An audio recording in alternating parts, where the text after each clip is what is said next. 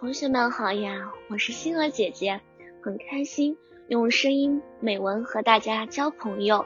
今天星儿姐姐将和大家分享的文章是《雪中情怀》。下雪了，脚下那层薄薄的积雪是那样的洁净美丽，那么让人不舍，那么让人吝惜，不忍去踏。可是我茫然了，我发现我丢了。至于丢到哪儿，我也真的不知道。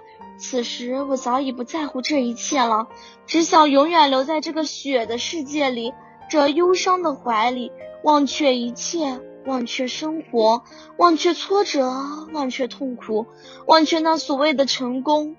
雪，可爱的、美丽的天空使者，雪让我高兴，让我欣慰，却同时让我感到忧伤。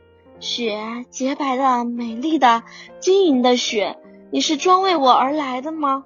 你会是谁？思念与寄托？你会是哪位母亲心酸的泪水？你会是哪个婴儿可爱的微笑？你会是哪个罪人忏悔的泪水？雪，我要永远徜徉在你的怀里，我要永远歌颂你。雪，生命的诠释。雪，感情的寄托；雪，母亲的思念；雪，思念的泪水；雪，我们的青春思绪。新生的婴儿为雪欣喜，犯罪的恶人被雪洗刷了心。心酸的母亲为雪儿欣慰，思念的人为雪儿担忧，而孤独的我为雪欢笑，为雪忧伤。我静静的看着。